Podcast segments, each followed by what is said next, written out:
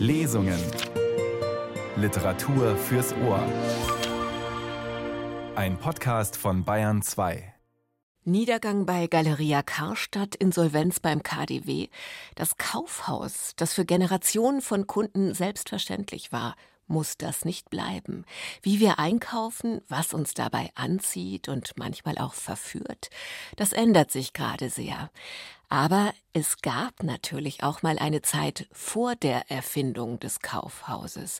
Und es gibt einen berühmten Roman darüber, wie diese Erfindung damals auf die Kunden und Kundinnen gewirkt hat ähnlich überwältigend vielleicht, wie es heute die unendlichen digitalen Kauf- und Schnäppchenmöglichkeiten sind. Ein spannender Zeitsprung ins Paradies der Damen. Heute in den Radiotexten am Sonntag mit Judith Heidkamp.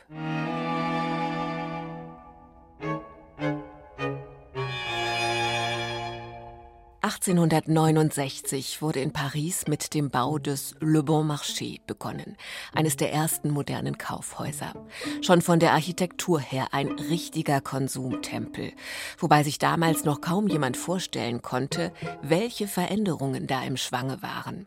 Festgesetzte Preise zum Beispiel, die waren bis dahin nicht üblich. Man feilschte mit dem Händler. Und dabei spielte sicher eine Rolle, von welchem Stand, sprich, wie zahlungskräftig man war. Im Bon Marché zahlten dann alle das Gleiche, manchmal sogar sichtbar weniger, als die Ware eigentlich hätte kosten müssen. Irrsinn in den Augen des klassischen Verkäufers. Aber nein, in Wirklichkeit war das Lokangebot erfunden. Und dann die Auslagen, die Schaufenster mit ihren Licht- und Materialinszenierungen, fast wie im Theater, mit der Überfülle an Wahlmöglichkeiten. Für ein Publikum, das daran nicht gewöhnt war, muss das die totale Überforderung gewesen sein. Und das ist im Grunde genommen auch das Kalkül des Kaufhausdirektors Octave Mouret. Benebeln, Handel mit Begierden treiben, die Verwirrung der Sinne ausnutzen. So schreibt das jedenfalls Emile Solar über Mouret, seinen Protagonisten und Direktor des erfundenen Konsumtempels, das Paradies der Damen. Solar, hellwacher Beobachter der Gesellschaft seiner Zeit, recherchierte für den gleichnamigen Roman im realen Kaufhaus Le Bon Marché. Er hat das ganze Bild im Blick. Die Großverdiener vom Schlag Maurice, die benebelten Kundinnen, die kleinen Angestellten, die den Luxus verkaufen müssen, aber nicht teilhaben, die an den Rand gedrängten traditionellen Geschäfte, denen Kundschaft und Existenz flöten gehen. Regina Münch liest hier den Anfang des Romans, bei dem Solar mit dem Trick arbeitet, dass er Besuch aus der Provinz mit dem neuen Phänomen Kaufhaus konfrontiert. Denise, klar, wird später selbst im Paradies der Damen arbeiten. Regie Martin Zülker. Denise kam mit ihren beiden Brüdern zu Fuß vom Bahnhof Saint-Lazare. Sie waren eben erst von Cherbourg angekommen und hatten die ganze Nacht auf der harten Bank eines Eisenbahnwagens dritter Klasse zugebracht. Sie führte den kleinen Pépé an der Hand, während Jean ihr folgte. Alle drei waren müde von der Reise und fühlten sich wie verloren in dieser ungeheuren Stadt Paris. Ihre erstaunten Blicke irrten über die hohen Häuser hinweg. Bei jeder Straßenkreuzung erkundigten sie sich nach der Rue de la Michaudière, wo ihr Onkel wohnte. Als sie endlich auf der Place Gaillon ankamen, blieb das Mädchen überrascht stehen. Schau einmal, Jean, rief sie. Wie angewurzelt standen sie da und schmiegten sich fest aneinander in ihren abgetragenen schwarzen Kleidern. Sie waren in Trauer um den Tod ihres Vaters. Denise, ein für seine zwanzig Jahre recht schmächtiges Mädchen, trug in der einen Hand ein bescheidenes Bündel, während auf der anderen Seite ihr kleiner Bruder, der fünfjährige Pepe, an ihrem Arm hing. Hinter ihr stand Jean, ein sechzehnjähriger Bursche, der strotzte vor Kraft und Gesundheit. Ist das ein Geschäft? fügte sie nach einer Weile bewundernd hinzu. Es war ein Modewarenhaus an der Ecke der Rue de la Michaudière und der Rue Neuf Saint-Augustin, dessen Auslagen im milden Licht dieses Oktobermorgens in hellen Farben erstrahlten. Vom Kirchturm von Saint-Roch schlug es eben acht. Auf dem Bürgersteig sah man nur Leute, die ihrer Arbeit nachgingen. Beamte, die in ihre Büros hasteten, Hausmädchen, die in den Läden Einkäufe zu besorgen hatten. Vor dem Eingang des Warenhauses standen zwei Gehilfen auf einer Doppelleiter und waren dabei, verschiedene Wollwaren auszuhängen. In einer Auslage nach der Rue Neuf Saint-Augustin kniete ein anderer Gehilfe mit dem Rücken zum Fenster und legte blauen Seidenstoff sorgfältig in Falten. Im Innern des Geschäfts, in dem noch keine Kunden zu sehen waren und wo auch das Personal erst nach und nach eintraf, summte es aber schon wie in einem erwachenden Bienenkorb. Donnerwetter, rief Jean. Da kann Valognes sich ja verstecken. Dein Geschäft war lange nicht so schön. Denise nickte zustimmend. Sie hatte bei Corneille, dem ersten Modewarenhändler von Valognes, zwei Jahre gearbeitet. Als sie jetzt plötzlich vor diesem Haus, vor diesem großartigen Geschäft stand, vergaß sie in ihrem Staunen alles Übrige.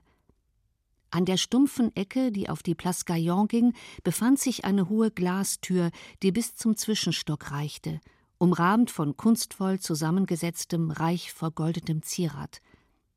Zwei sinnbildliche Figuren, lachende Frauengestalten, entrollten ein Band, auf dem zu lesen war Zum Paradies der Damen. Dann folgte die Reihe der Auslagen längs der Rue de la Michaudière und der Rue Neuf Saint-Augustin, wo sie außer dem Eckgebäude noch je zwei Häuser einnahmen, die zu Erweiterungszwecken angekauft und vor kurzem erst eingerichtet worden waren. Das Geschäft erschien fast endlos mit seinen Schaufenstern im Erdgeschoss und seinen Spiegelscheiben im Zwischenstock, hinter denen man geschäftiges Treiben beobachten konnte. Zum Paradies der Damen, las Jean und lachte vor sich hin. Er war ein hübscher Junge, der in Wallonie schon seine kleinen Weibergeschichten gehabt hatte. Das zieht die Leute an. Doch Denise stand immer noch versunken vor der Auslage zu Seiten des Haupteingangs. Hier lag, sozusagen auf dem Gehsteig, ein ganzer Haufen von billigen Waren, Gelegenheitsartikel, welche die Kunden im Vorbeigehen anziehen sollten. Lange Bahnen der verschiedensten Stoffe ergossen sich aus dem Zwischenstock herab und flatterten wie Fahnen in allen Farben Schiefergrau, Meerblau, Olivgrün. Daneben hingen, gleichsam als Umrahmung des Eingangs, schmale Pelzstreifen als Kleiderbesatz herab. Unten schließlich waren in Fächern und auf Tischen mitten unter Stößen von Stoffresten Berge von Waren aufgestapelt, die für eine Kleinigkeit zu haben waren – gewirkte Handschuhe und Schals, Kopftücher, Leibchen, eine förmliche Ausstellung von Wintersachen in bunten, scheckigen, gestreiften Mustern. Es war ein riesiger Jahrmarkt. Das Geschäft schien vor Überfülle bersten und seinen Überfluss auf die Straße ausschütten zu wollen. Onkel Baudu war vergessen. Selbst der kleine Pepe, der keinen Augenblick die Hand seiner Schwester losließ, riss erstaunt die Augen auf. Ein rollender Wagen zwang sie alle drei, die Mitte des Platzes, wo sie bisher gestanden hatten, zu verlassen. Unwillkürlich wandten sie sich der Rue Neuf Saint-Augustin zu, folgten den Schaufenstern und blieben vor jeder Auslage stehen. Die letzte aber übertraf alles, was sie bisher gesehen hatten. Hier war eine Ausstellung von Seiden, Atlas und Samtstoffen in den prächtigsten Farben gezeigt. Ganz oben die Samte, vom tiefsten Schwarz bis zum zarten Milchweiß. Weiter unten die Atlasstoffe in rosa, in blau, in weichen Farbtönen. Noch tiefer schließlich die Seidenstoffe, eine ganze Skala des Regenbogens, da ein Stück zu einer Schleife aufgebauscht, dort ein anderes in Falten gelegt, wie zum Leben erwacht unter den geschickten Händen der Dekorateure.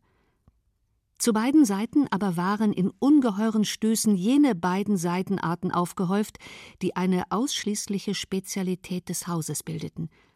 Pariser Glück und Goldhaut, zwei Artikel, die eine Umwälzung im Modehandel hervorrufen sollten. Ach, diese Seide zu fünf Francs sechzig, rief Denise, ganz hingerissen von dem Pariser Glück aus. Jean begann sich zu langweilen. Wo ist die Rue de la Michaudière? fragte er einen Vorübergehenden. Man bezeichnete ihm die erste Straße rechts. Alle drei gingen denselben Weg zurück und um das Geschäft herum. Als sie in die Straße einbogen, wurde Denise durch ein anderes Schaufenster angelockt, in dem Damenkonfektionsartikel ausgestellt waren. So etwas hatte sie noch nie gesehen. Sie blieb starr vor Bewunderung stehen. Da gab es Mäntel für jede Gelegenheit, vom einfachen Ballumhang zu 29 Francs bis zum schweren Samtmantel, der mit 1800 Francs ausgezeichnet war. Auf den rundlichen Busen der Schaufensterpuppen bauschte der Stoff sich auf, die betonten Hüften ließen die zierliche Taille noch mehr hervortreten. Der fehlende Kopf war durch eine große weiße Preistafel ersetzt, während die Spiegel zu beiden Seiten der Auslage in genau berechnetem Spiel die Figuren endlos vervielfältigten und so die Straße mit diesen schönen, verkäuflichen Frauen bevölkerten, die anstelle des Kopfes eine große Tafel trugen, auf der in weithin sichtbaren Ziffern ihr Preis zu lesen war. Famos, rief Jean, der keinen anderen Ausdruck für seine Bewunderung fand. Auch er stand unbeweglich mit offenem Munde da. Beim Anblick all dieses weiblichen Luxus war er errötet vor Vergnügen. Er war hübsch wie ein Mädchen, von einer Schönheit, die er seiner Schwester geraubt zu haben schien, mit rosig schimmernder Haut, blondem, gelocktem Haar, verführerisch frischen Lippen und hellen Augen.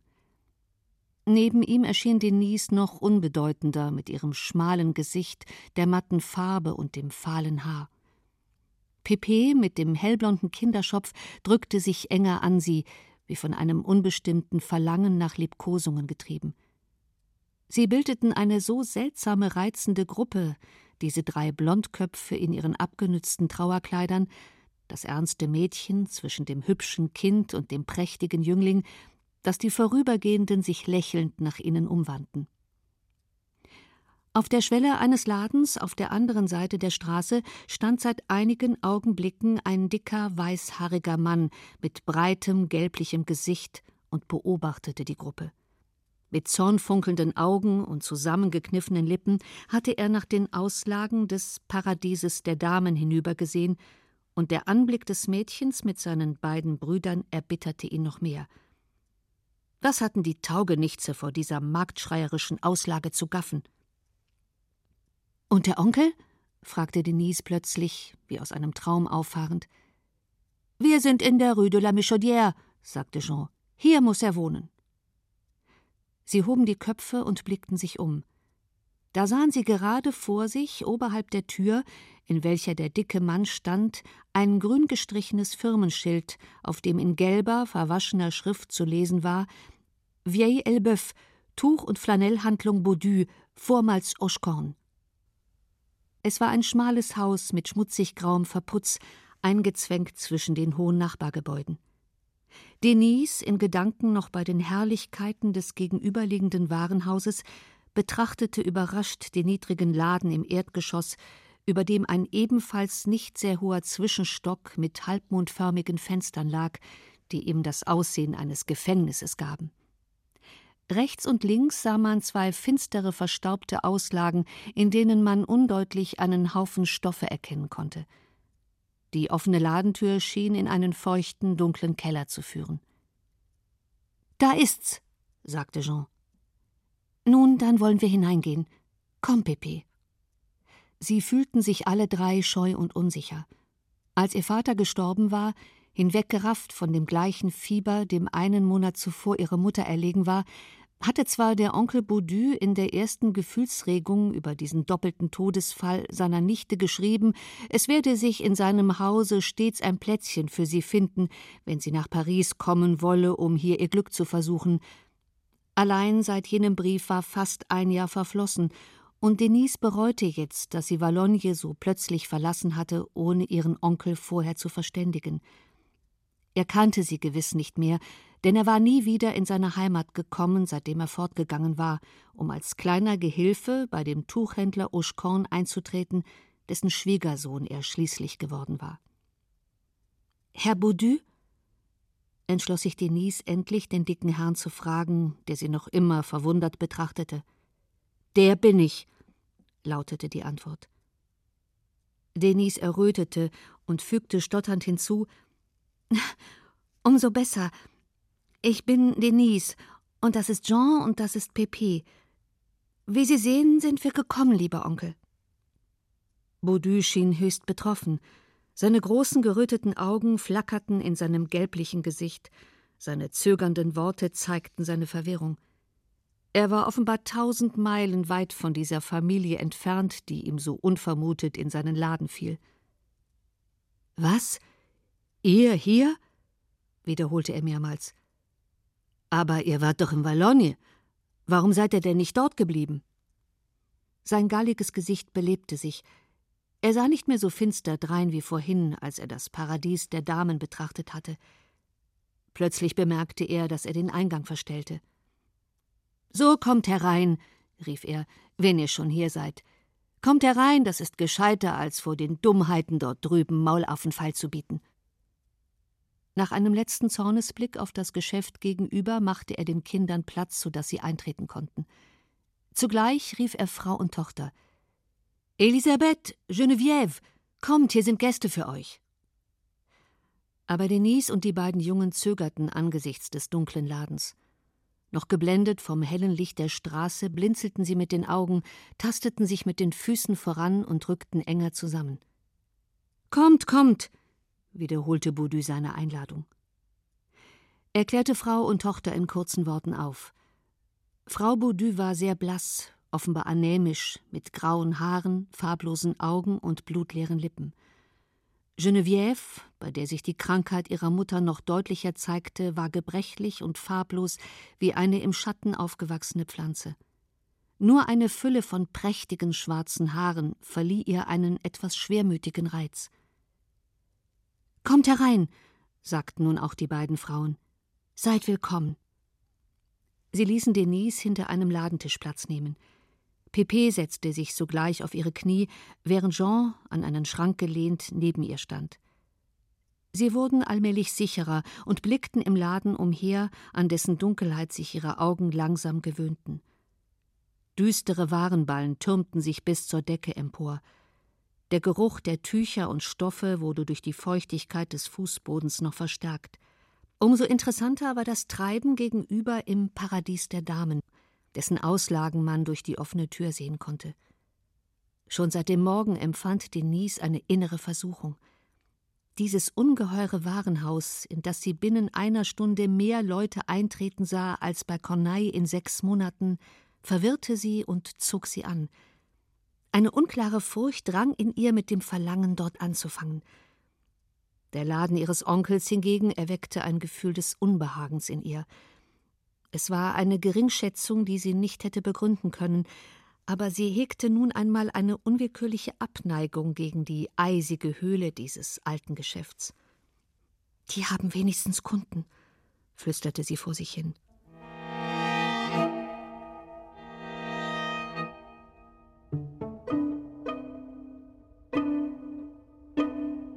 Im Paradies der Damen herrschen allerdings ziemlich darwinistische Gesetze unter den Angestellten.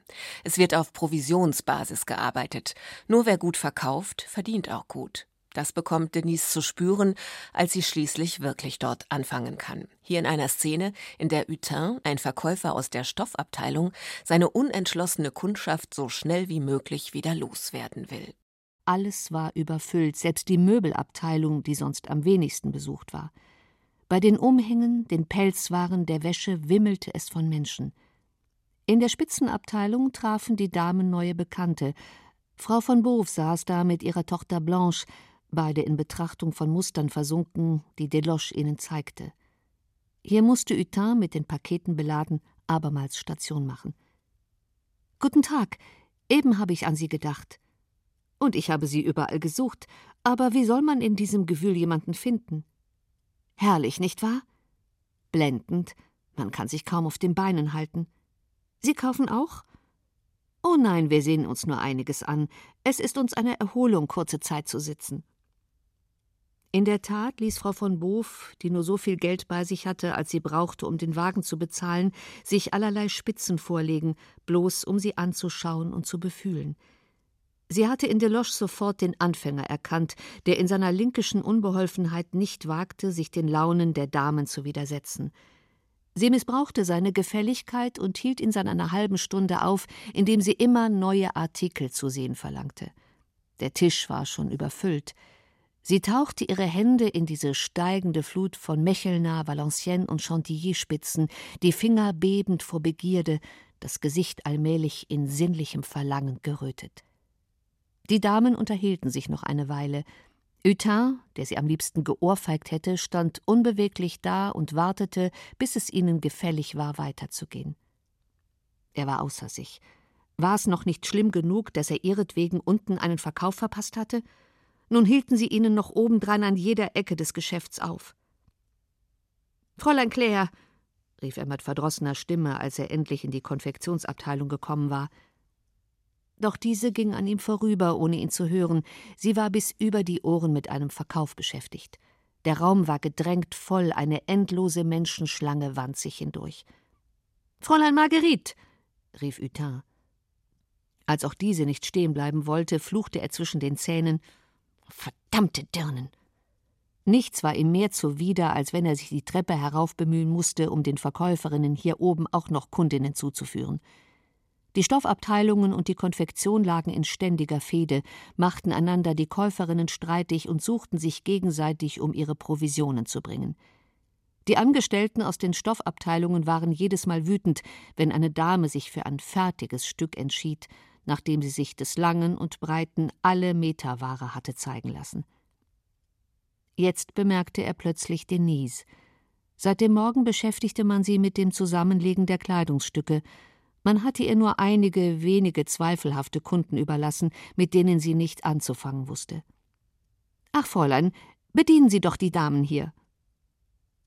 Damit hängte er ihr die Einkäufe Frau Matisse auf, die er bis jetzt herumgeschleppt hatte. Er lächelte nun wieder, und in seinem Lächeln lag die geheime Bosheit des erfahrenen Verkäufers, der bereits die Verlegenheit ahnte, in die er sowohl die Damen wie auch das junge Mädchen brachte. Denise indessen war ganz verblüfft angesichts dieses unverhofften Verkaufs.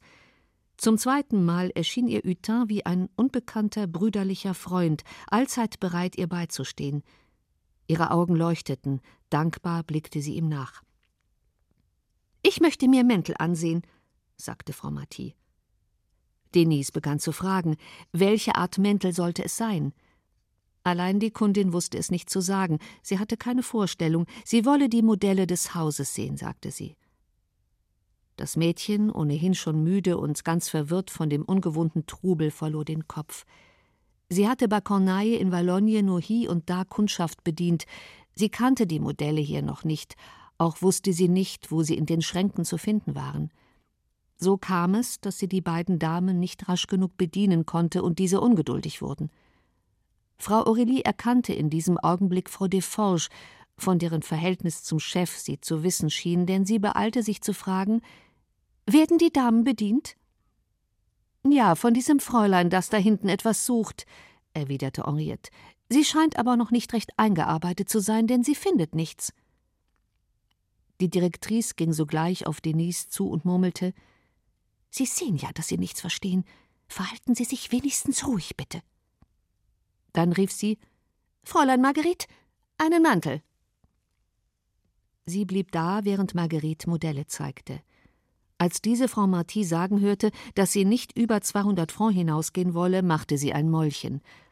Die gnädige Frau werde schon etwas zulegen müssen, meinte sie, für 200 Francs sei nichts Elegantes zu haben.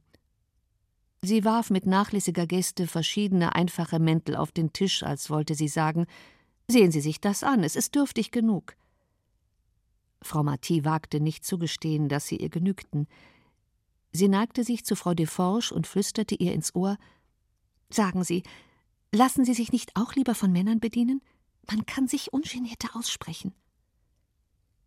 Endlich brachte Marguerite einen schwarz abgesetzten Seidenmantel, von dem sie mit mehr Achtung sprach. Jetzt rief Frau Aurelie plötzlich Denise herbei. Kommen Sie her, damit Sie doch zu etwas gut sind. Ziehen Sie diesen Mantel über. Mit hängenden Armen war Denise stehen geblieben. Sie bezweifelte, dass sie in diesem Haus jemals weiterkommen würde. Sicherlich würde man sie entlassen, dachte sie. Und die Brüder? Der Lärm der Menge summte ihr im Kopf, sie fühlte ihre Beine zittern, ihre Arme waren wie zerschlagen von dem Schleppen der schweren Mäntel, einer Arbeit, die sie nicht gewohnt war. Marguerite warf ihr den Mantel um und ordnete ihn auf ihr wie auf einer Puppe. Halten Sie sich gerade, sagte Frau Aurelie. Was meinen Sie? fragte Frau Marty Frau Deforge. Er ist gar nicht übel und originell geschnitten, nur in der Taille scheint er mir nicht gut zu sitzen. Oh, warf Frau Aurelie ein, da müssen wir ihn erst an der gnädigen Frau selbst sehen. Wissen Sie, an diesem Fräulein wirkt er nicht richtig, sie hat nicht genug Figur. Halten Sie sich doch gerade, Fräulein, bringen Sie doch den Schnitt des Stücks zur Geltung. Alle lächelten. Denise war ganz blass geworden. Sie schämte sich, so wie ein Stück Holz behandelt zu werden, das man in der Hand hin und her drehte, besichtigte und mit dem man nach Belieben Scherz trieb. Von instinktiver Abneigung getrieben und durch das sanfte Gesicht des Mädchens gereizt, setzte Frau Deforge boshaft hinzu: Bestimmt würde der Mantel besser sitzen, wenn das Kleid des Fräuleins nicht so weit wäre. Folglich brachen alle in ein Gelächter aus. Selbst aus der Wäscheabteilung waren einige Verkäuferinnen herbeigekommen, um an der allgemeinen Heiterkeit teilzunehmen. Denise war noch blasser geworden inmitten all dieser Leute, die sich über sie lustig machten. Sie fühlte sich entehrt, gleichsam entkleidet durch all diese Blicke, denen sie wehrlos ausgesetzt war. Plötzlich erblickte sie neben sich Pauline, die Verkäuferin aus der Wäscheabteilung, die sie schon am Morgen in Schutz genommen hatte. Sie hatte die ganze Szene mit angesehen und flüsterte ihr nun zu Seien Sie nicht zu so empfindlich. Sie müssen es überwinden, sonst wird man Ihnen noch ganz andere Streiche spielen. Ich bin aus Chartres, Pauline Cugnot, meine Eltern haben dort eine Mühle. Man hätte mich hier in den ersten Tagen gefressen, wenn ich mich nicht zur Wehr gesetzt hätte. Nur Mut. Geben Sie mir die Hand. Wir werden uns gelegentlich ein bisschen ausplaudern. Denise drückte vor Stohlen die Hand, die ihr entgegengestreckt wurde, und beeilte sich dann, sich einen Packen aufzuladen, denn sie fürchtete, man könnte sie wieder schelten, wenn man merkte, dass sie eine Freundin besaß.